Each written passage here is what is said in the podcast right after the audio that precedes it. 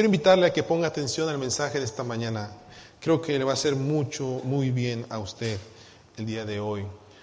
El tema de hoy se llama el ocuparse de la carne. Y dice el versículo 6 de Romanos 8, porque el ocuparse de la carne es muerte, pero ocuparse del espíritu es vida y paz. A ver todos juntos. Porque el ocuparse de la carne es muerte, pero el ocuparse del espíritu es y vida y paz. Quiero mostrarle algunas cosas y quisiera ver si esto ha estado en su mente en las últimas semanas. ¿Está bien? Pónmelo ahí en pantalla, por favor. Frases como esta. Ah, nunca soy lo suficientemente bueno. Nunca estoy seguro de lo que estoy haciendo. Ah, ¿por qué las cosas no me están saliendo bien? Nunca me salen bien. Oh, no tengo éxito. No tengo éxito en lo que estoy haciendo. Ah, se me acabaron las ganas de leer mi Biblia. No tengo ganas de orar. No quiero ir al servicio no quiero ir al servicio, está aburrido, ya no sé qué hacer, no ver en la cara al hermano, ya no. Me siento triste, no sé qué está pasando. Siento un vacío en mi interior, hay algo que no está bien, pero Dios, ayúdame, ten misericordia de mí. Si estás allí, ayúdame, Señor. O quizás usted tenga preguntas como esta, y si usted puede contestarlas, quisiera que me dejara saber cómo anda. ¿Trabaja usted más de 40 horas a la semana? ¿Trabaja usted más de 40 horas a la semana? Ahora, no solamente un trabajo eh, físico, ¿verdad? Sino también puede ser en casa. Hay hermanas que trabajan más de 40 horas en la casa. Terminan de limpiar el cuarto y regresan en la noche y ya está el cuarto igual y vuelven a empezar las hermanas. ¿Qué tal tus amigos o tus familias? Ya se dieron por vencido. Ya saben que no vas a llegar temprano por causa de tu trabajo. Ya saben que vas a estar tarde. ¿O qué tal esto? subestimas el tiempo de un proyecto y dices, lo voy a terminar para tal fecha. Pero llega la fecha y tú dices, no he terminado. Necesito hacer algo, ¿verdad? Y estás apresurado, corriendo, apresurando a todos los demás para terminar tu proyecto. O te sientes impaciente con los demás. ¿Por qué no están trabajando? ¿Por qué no están haciendo algo productivo en su vida? Hermano, si usted ha contestado sí a más de dos preguntas que yo le he hecho en esta mañana o las frases que yo les dije, déjeme decirle que es posible y casi puedo decirle, estoy seguro, que su vida espiritual está media vacía o casi vacía. Y no temo equivocarme. No temo equivocarme. Tengo este mensaje, hermanos, porque hay en mi preocupación ya que en las últimas semanas ha venido gente conmigo a decirme, pastor, eh, ore por mí, estoy triste, pastor, estoy deprimido, tengo esta situación en la casa, estamos pasando por diferentes circunstancias, me siento mal, me siento vacío, no sé qué es lo que está pasando conmigo, conmigo, perdón. Así que yo quiero invitarle a que ponga usted atención al mensaje del día de hoy. Posiblemente aquí está y encontrará la respuesta que está buscando a esa situación personal que usted está pasando. Sandra, Sandra es una muchacha que tiene 34 años, casada con sus hijos, feliz, y encontró una iglesia donde pudo servir por muchos años. Empezó como ministro de alabanza con 100 personas y Dios los ha usado tanto que Sandra ha crecido su iglesia y ahora ministra más de 800 personas. Ahora ya Sandra no es una música voluntaria, sino que ahora se le paga por hacer el trabajo. Y Sandra ahora cada fin de semana está preocupada en cómo va a sacar el servicio. Y todos los días es un estrés para que el próximo servicio los hermanos puedan sentirse que han alabado a Dios. Esa es Sandra. Pero un día Sandra, después de tanto trabajo en el, en el servicio, sale y se encuentra con su amigo Bob y le dice, Bob, estoy cansada estoy frustrada, estoy desanimada. Y le dice, Bob, ¿qué te pasa? Y Sandra le responde, no sé, siento que yo puedo preparar todo un servicio para llevar a la gente a Dios, pero por alguna razón yo no estoy allí. No sé dónde perdí a Cristo en todo mi caminar. Me siento triste, me siento vacía. Y platicando con Bob le dice, mira, ¿sabes qué? No te preocupes. Te voy a recomendar unos libros para que tú leas. Ve a consejería con el pastor para que te platiques cómo te sientes. Pero sabe una cosa, hermano. Sandra no ocupa libros. Sandra no ocupa una consejería con el pastor. ¿Sabe qué necesita Sandra? Sandra necesita la presencia de Dios. Sandra necesita tiempo para ella. Sandra necesita buscar a Dios en medio de la oración.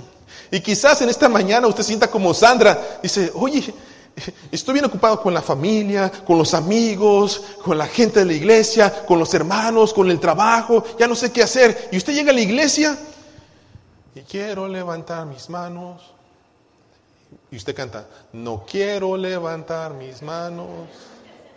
En serio, Jesús, no quiero levantar mis manos. No tengo fuerzas para levantar mis manos, ni sé por qué las tengo que levantar. Pero creo que eres Jesús. Y yo no sé si usted se ha fijado, hermanos, pero es interesante porque cuando venimos a la iglesia, ese espíritu se transmite a los demás. ¿No le ha pasado que usted está cantando con alguien que está a su lado y le dice, Señor, te alabo, te glorifico? Y usted está así como que... Sí, te conozco, no seas hipócrita, ¿verdad? O de repente, ¿verdad? En vez de ser bendición esa persona como que molesta, ¿verdad? Dices, ¿y por qué si él siente y yo no siento nada? ¿Por qué si está bien él y yo no me llega el canto? No sé qué está pasando conmigo. Entonces leemos Romanos 8:6. Decimos así todos juntos, porque el ocuparse de la carne es que muerte. Porque el ocuparse de la carne es que muerte. Repitan conmigo, por favor. Porque el ocuparse de la carne es que muerte. Hermanos, la palabra carne en este versículo se puede usar de dos maneras. Tiene dos connotaciones. Se ha usado mucho para definir lo que tiene que ver con el pecado del ser humano o sea, hace la sensualidad de la carne, la lujuria de la carne, el orgullo de la carne. Pero ese término, hermanos, también nos recuerda que nosotros somos carne. Tóquese, por favor, tóquese ahí donde está, tóquese. ¿Usted se compone de qué? De carne y huesos. Y porque usted tiene carne, hermano, eso quiere decir que usted es un ser humano. Usted no es un extraterrestre. Bueno, algunos tenemos la cara nada más, pero no somos extraterrestres, somos de, de carne y hueso. Y porque somos humanos, hermanos, nosotros tenemos deseos. Y esos deseos pueden ser buenos o pueden ser qué? Malos. Y la Biblia dice, ocuparse de la carne es qué? Ocuparse de las carnes qué? Muerte. Y cuando usted busca en el diccionario la palabra muerte, hermanos, significa término de la vida. Muerte significa término de qué? De la vida. Entonces, hermanos, si yo estoy muy ocupado en mi carne, ¿qué está pasando conmigo? Me estoy muriendo. La vida se me está acabando.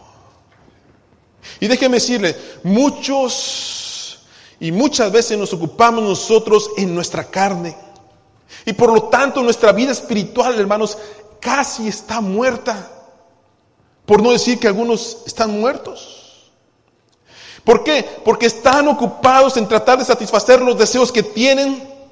Algunos pueden ser deseos pecaminosos, lujuria, orgullo, vicios, y están trabajando porque se sienten atraídos a eso. Pero hay otros que no. Hay otros que están bien ocupados trabajando en ganar almas para Cristo, en la BBS, en que todo se vea bonito, en que el ministerio sea eficiente, en animar a las personas, en visitación, en consejería. Y son deseos buenos. Pero sabe una cosa, no importa cuánto trabajemos para Cristo.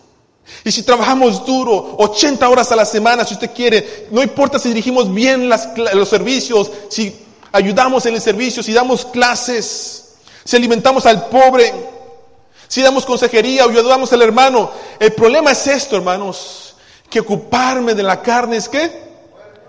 Muerte. Es muerte. ¿Qué quiero decir, hermano, con esto? Ponga atención, por favor, porque quizás aquí está la respuesta por qué usted se siente como se siente. Porque usted siente que ya no está conectado con el Espíritu. Porque, hermanos, no todo es hacer, hacer, hacer, hacer y hacer. También necesitamos ser. Y muchas veces usted y yo pasamos tiempo haciendo, haciendo, haciendo y no dejamos que Cristo transforme nuestro ser.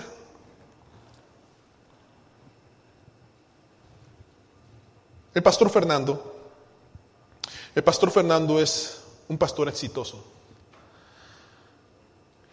Tiene más de 20 años en el ministerio. Dios le ha ayudado, le ha bendecido. Ha sido de mucha bendición para muchas personas. Y el pastor Fernando creció en esos 20 años de 100 personas a tener más de 4 mil personas en su congregación. Estaba sirviendo a Cristo. Escribía libros, predicaba a Cristo en varios lugares. Un pastor exitoso, amistoso, buen predicador. Pero un día llega a la junta, a la junta de oficiales, a la junta de la iglesia, y les dice, junta, discúlpeme, pero tengo que renunciar a mi cargo. Y la Junta sigue, ¿cómo pastor? No entendemos, ¿verdad? Usted es encargado de la, de la iglesia. Lo siento mucho, tengo que renunciar a mi cargo. ¿Y por qué, pastor? Estoy cansado. Estoy cayendo en un profundo hoyo en mi vida emocional, espiritual, física. Ya no puedo más. Y por el bien de la iglesia, yo necesito renunciar. Esto cayó como una bomba a la iglesia, porque una iglesia vibrante, una iglesia creciente, de 100 personas a 4 mil personas, Dios lo estaba bendiciendo. Pero no quedó allí. El problema es que el pastor Fernando al renunciar y al ser un golpe para la iglesia, por ahí alguien se levantó. Un miembro vio salir al pastor Fernando de un hotel con una mujer que no era su esposa. El pastor Fernando venía viviendo una vida de engaño a su matrimonio por más de tres años. Por más de tres años. Cuando la junta se enteró de esto, la iglesia se enteró de esto, ¿qué creen que pasó? Fue un gran golpe para la iglesia. La iglesia se desanimó porque el pastor Fernando, el pastor que alababa a Dios, que oraba y predicaba, ya se fue. O sea, ya no está, ya no está ese pastor que conocimos, y más todavía pecador. Estaba con otra mujer que no era su esposa. Los miembros de la iglesia se enojaron con la junta, porque los miembros decían, ¿por qué no notaron nada? ¿Por qué no vieron nada? Y los miembros de la junta decían, no sabemos qué pasó, se veía muy bien, nos estaba dirigiendo bien. El pastor Fernando no se veía como que podía fallar. Y no solamente eso, hermanos, sino que un líder de la iglesia se levantó y dice, lo que es más difícil para nosotros creer es esto, que en los tres años, en los tres años que el pastor Fernando estuvo engañando a su esposa y engañando a la iglesia, fueron de los tres años donde hubo más bendición en la iglesia donde se levantaron más ministerios, donde la gente conocía de, Cristo y donde él escribió un libro muy famoso. ¿Cuál es el peligro aquí, hermanos? ¿Cuál es el peligro en la historia del pastor Fernando? Yo no sé dónde el pastor Fernando, yo creo que el pastor Fernando era, era sincero, pero en algún momento él perdió a Cristo en el camino. Y hay un gran peligro, escúcheme líderes por favor, hermanos de la iglesia, cristianos, hay un gran peligro cuando nosotros queremos ministrar y servir a Cristo, pero sin Cristo. Hay un gran peligro.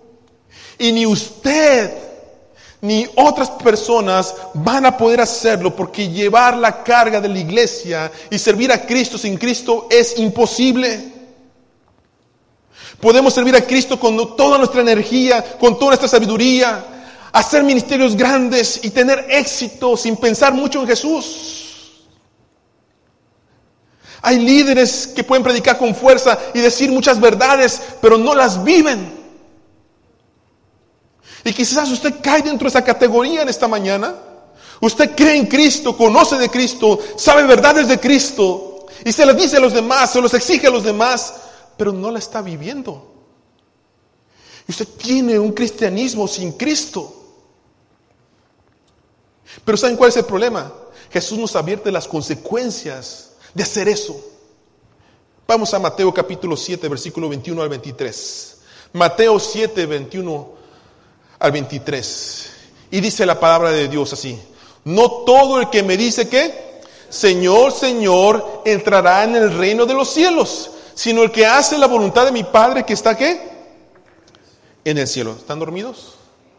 Amén, dice. no todo el que me dice Señor, Señor, ¿qué? Entrará en el reino de los cielos, sino el que hace la voluntad de mi Padre que está en los cielos. Luego dice, muchos me dirán en aquel día, Señor, Señor, si no profetizamos en tu nombre, no expulsamos demonios, no hicimos milagros. Y él entonces les declara, dice, jamás, ¿qué? Les conocí. Versículo 23, por favor. Jamás les conocí. Aléjense de mí, ¿qué? Hacedores de maldad. Miren, hermanos, Jesús. Jesús es el Rey de Reyes y Señor de Señores. A Él no le interesa quedar bien con usted. Y cuando usted esté en su presencia, Él lo va a confrontar. Y Él enfrenta a una serie de personas que le dicen, Jesús, oye, pero si nosotros predicamos a Cristo, sanamos personas en tu nombre, es más, expulsamos demonios. Y hermanos, les pregunto, ¿esto es bueno o no es bueno? Es bueno.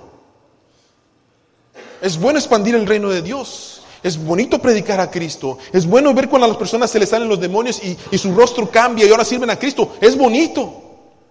Pero ¿cuál es el problema con esto? Que el Señor responde y dice, nunca, nunca qué? Nunca os conocí. Nunca os conocí. La palabra conocer, hermanos, conlleva una idea de ser íntimos Conlleva la idea de tener una relación personal. Conlleva la idea de tener una relación única con Jesucristo.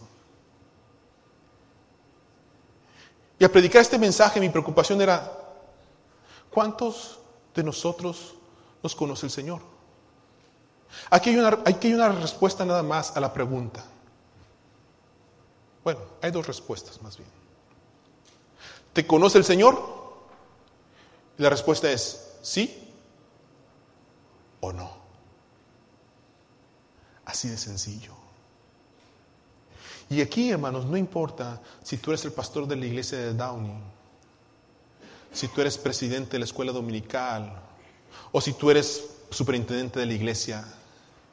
Aquí Dios nos está diciendo que si no hay una relación personal con Jesucristo, que si no hay una decisión por buscarlo a Él todos los días, únicamente a Él, el Señor que no nos conoce.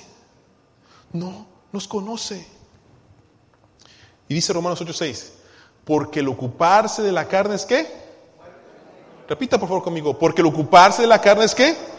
Muerte.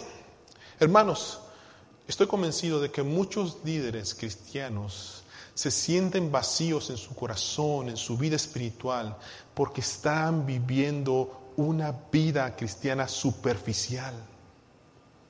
Arribita nada más, en lo que se puede ver, en lo que dice mi corbata y mi micrófono y mi Biblia, y dice, sí, yo soy pastor de la iglesia. Pero allí, pero ¿sabe una cosa? Dios conoce mi corazón. Y yo no los puedo, yo los puedo engañar a ustedes, pero yo no, Dios no puede ser burlado todo lo que el hombre sembrare, eso también va a cosechar. Ahora, hay otra historia bien interesante, hermanos, en Hechos capítulo 19, versículos 13 al 16. Hechos capítulo 19, versículos 13 al 16, pónmelo ahí, por favor. Miren, miren esta historia, ¿eh? Dice la Biblia, algunos de los judíos exorcistas ambulantes intentaron invocar el nombre del Señor Jesús sobre los que tenían espíritus malos, diciendo, os conjuro por Jesús, el que predica quién? Pablo, ¿no? Dice, y había siete hijos de un tal Ezeba, judío, jefe de los sacerdotes, que hacían esto. Pero respondiendo el espíritu malo les dijo, a Jesús conozco, y yo sé quién es Pablo, pero vosotros, dice, ¿quiénes son? pero vosotros, ¿quiénes son? Y luego dice, y el hombre en quien estaba el espíritu malo, saltando sobre ellos y dominándolos, pudo más que ellos, de tal manera que huyeron de aquella casa que desnudos y heridos. Miren, además, el problema de servir a Cristo sin Cristo. Tenemos aquí unos hijos de tal Seba diciendo, ¿sabes qué? Nosotros queremos la bendición, pero no la responsabilidad. Queremos la fama, pero no pasar tiempo con Dios. Y entonces llegaron bien campantes y dijeron, ¿sabes qué? Nosotros vamos a orar por ese enfermo, nosotros vamos a orar por ese espíritu, nosotros vamos a orar para que este ministerio crezca. Pero no tenían el espíritu de Cristo, no tenían el espíritu de Dios. ¿Qué pasó? Cuando sale el, demonio, les dice, hey, ¿y ustedes quiénes son? ¿Y ustedes quiénes son? Y me viene esto a mi mente, hermanos. ¿Son ustedes cristianos? Tres de este lado, dos de aquel lado. ¿Son ustedes cristianos? ¿Aman a Dios con todo su corazón? ¿Conocen a Jesucristo como Salvador personal? Si no los invito al altar, miren, aquí está el paso en el altar, ¿verdad? les presento a Jesucristo como Salvador personal. Yo quiero hacer una pregunta honestamente.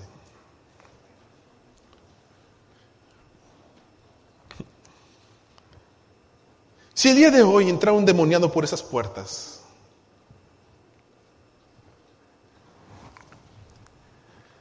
Y viene aquí al altar porque ocupa liberación. Y usted, le digo, hermano, hermana, ayúdeme a orar, por favor. Venga, ayúdeme a orar. Y usted dice, bueno, pues ya estoy aquí, ni modo, pues el pastor me agarró, ¿verdad? Y empieza a orar, honestamente. ¿El demonio diría lo mismo? Conozco a Dios, conozco a este pastor, pero tú, ¿quién eres? ¿Quién eres? Y esto viene a mi mente, hermanos, mi preocupación porque yo creo en Jesucristo, el sanador de sanadores, el que hace milagros. Y yo les he dicho, hermanos, que los dones Dios lo ha dado a la iglesia no a un solamente un ser humano. Y ustedes tienen la capacidad de orar e interceder por las personas también, no solamente el pastor. Y a veces me causa preocupación porque yo no tengo ningún problema, hermanos, en ir y orar por los enfermos de la iglesia, en ir a orar por las personas que están necesitadas en su corazón. Pero lo que me preocupa es esto, que usted como cristiano, que usted como hijo de Dios, no se sienta capaz de elevar una oración de sanidad por su mamá, por sus hijos, por su esposa, o una oración de intercesión por el trabajo porque dice, es que no soy digno. Soy cristiano, voy a la iglesia, pero no me siento digno delante de Dios. Mejor que venga el pastor y ore. Eso me dice a mí que posiblemente usted no está teniendo una relación con Cristo. No conoce a quién sirve. Y usted puede ser parte de la iglesia de Nazareno Downey, puede ministrar, puede ayudar a los niños, puede ayudar en la BBS, puede ser la directora de BBS. Pero si usted no tiene una relación con Cristo, no tiene poder cristiano, no tiene poder en la sangre para poder orar por sus enfermos, para poder interceder por otros. Y lo peor, Dios no los conoce. Dios no los conoce. Ahora, es interesante, hermanos, esto. Pero cuando usted y yo queremos servir a Cristo sin Cristo, es como que nos estamos poniendo la cara para que el demonio nos dé una buena tunda, una buena golpeada y salgamos qué? Heridos y desnudos. ¿Qué aprendemos, hermanos? Cada vez que nosotros decimos que Jesús impacta el ministerio que nosotros estamos haciendo, donde estamos sirviendo, tenemos que recordar que no podemos hacerlo sin Él. Separados de mí, nada, nada podéis hacer. Por eso dice Romanos 8:6, porque el ocuparse de la carne es que muerte. Y no solamente las cuestiones de deseos pecaminosos. No importa cuánto usted sirva en la iglesia, hermanos. Usted necesita su tiempo con Dios. Yo se los he dicho a ustedes, hermanos, quizás el domingo usted puede venir y haber dirigido a la iglesia, la organización, ha transformado personas a través de su mensaje. Pero el hecho de estar aquí en la iglesia no significa que usted adoró a Dios el día domingo. Necesita pasar tiempo con Él. Y hermanos, conforme va pasando mi experiencia como pastor, conforme voy creciendo en mi vida cristiana, en mi vida espiritual, en mi vida como director de una iglesia, como pastor, me doy cuenta, hermanos, que no importa cuánto hagamos, no importa cuánto trabajemos aquí para que sea bonita la iglesia, o, cuántos ministerios abramos, o que queramos llevar a Cristo, a Cristo en otros lados. Necesitamos hombres dedicados y mujeres dedicadas a buscar la presencia de Dios hombres y mujeres que sean transformadas por el poder de Dios al estar con Él.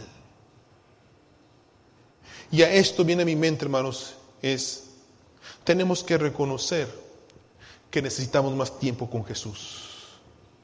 En serio, iglesia de Downey, tenemos que reconocer que necesitamos más tiempo con Jesús.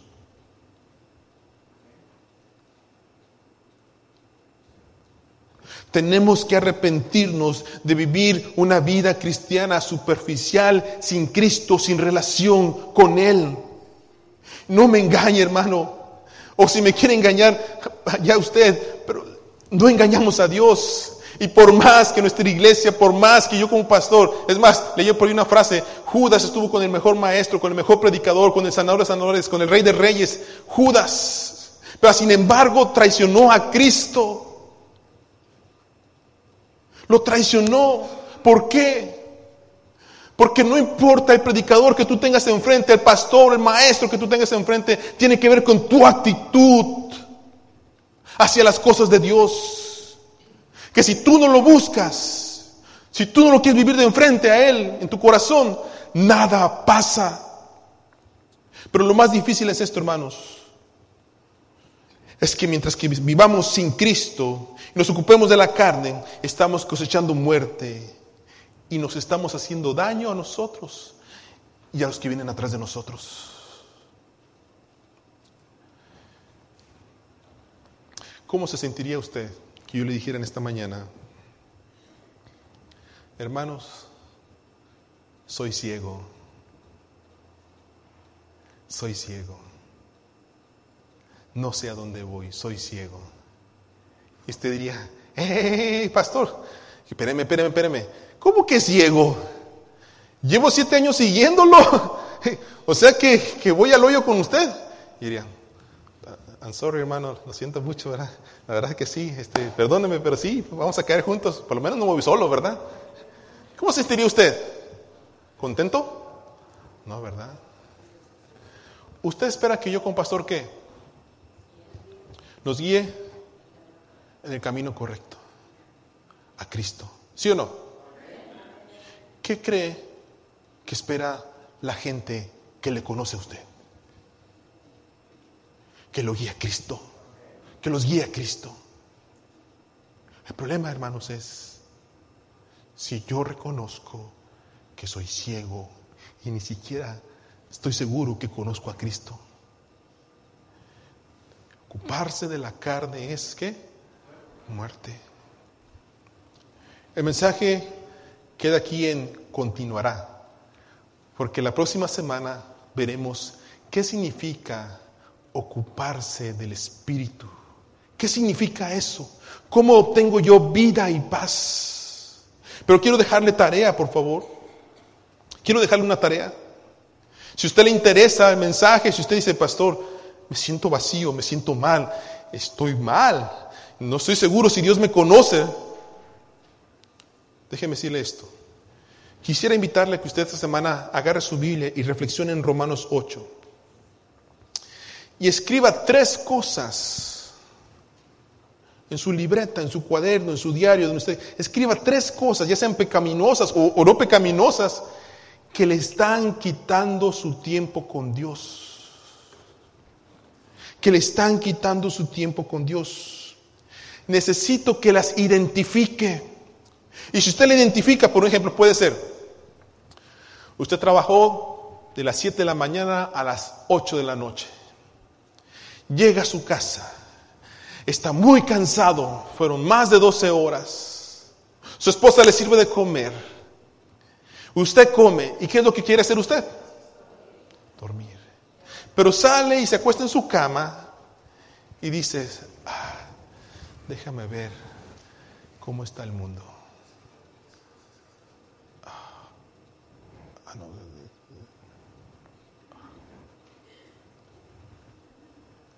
Y yo quiero que esta semana usted identifique eso.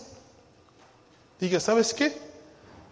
Esto me está quitando el tiempo de mi Dios. ¿Qué hace usted cuando tiene un tiempo en su trabajo? Agarra su teléfono y qué? A revisar todas las noticias de Facebook.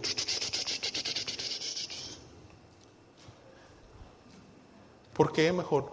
Usted identifica, esto me está drenando mi vida espiritual.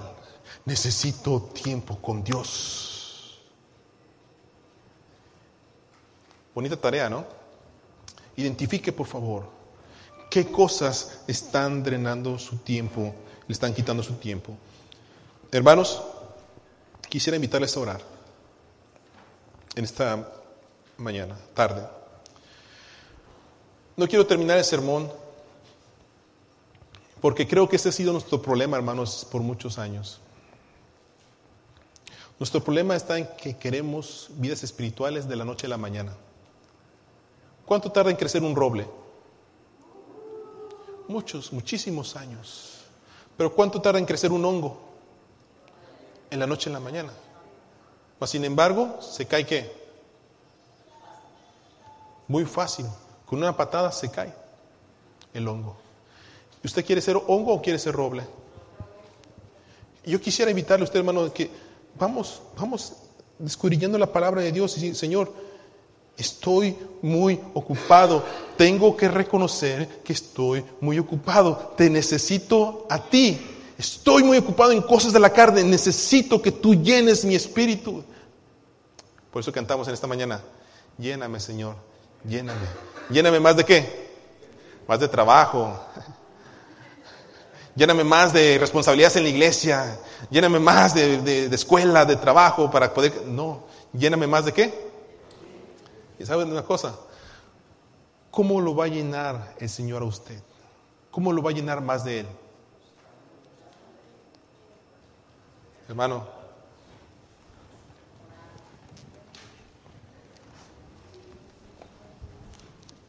aquí estoy, Señor. Lléname, lléname, Señor. Lléname, lléname, lléname, Señor, lléname, lléname, Señor. Aquí está tu siervo, te escucho, Señor, lléname.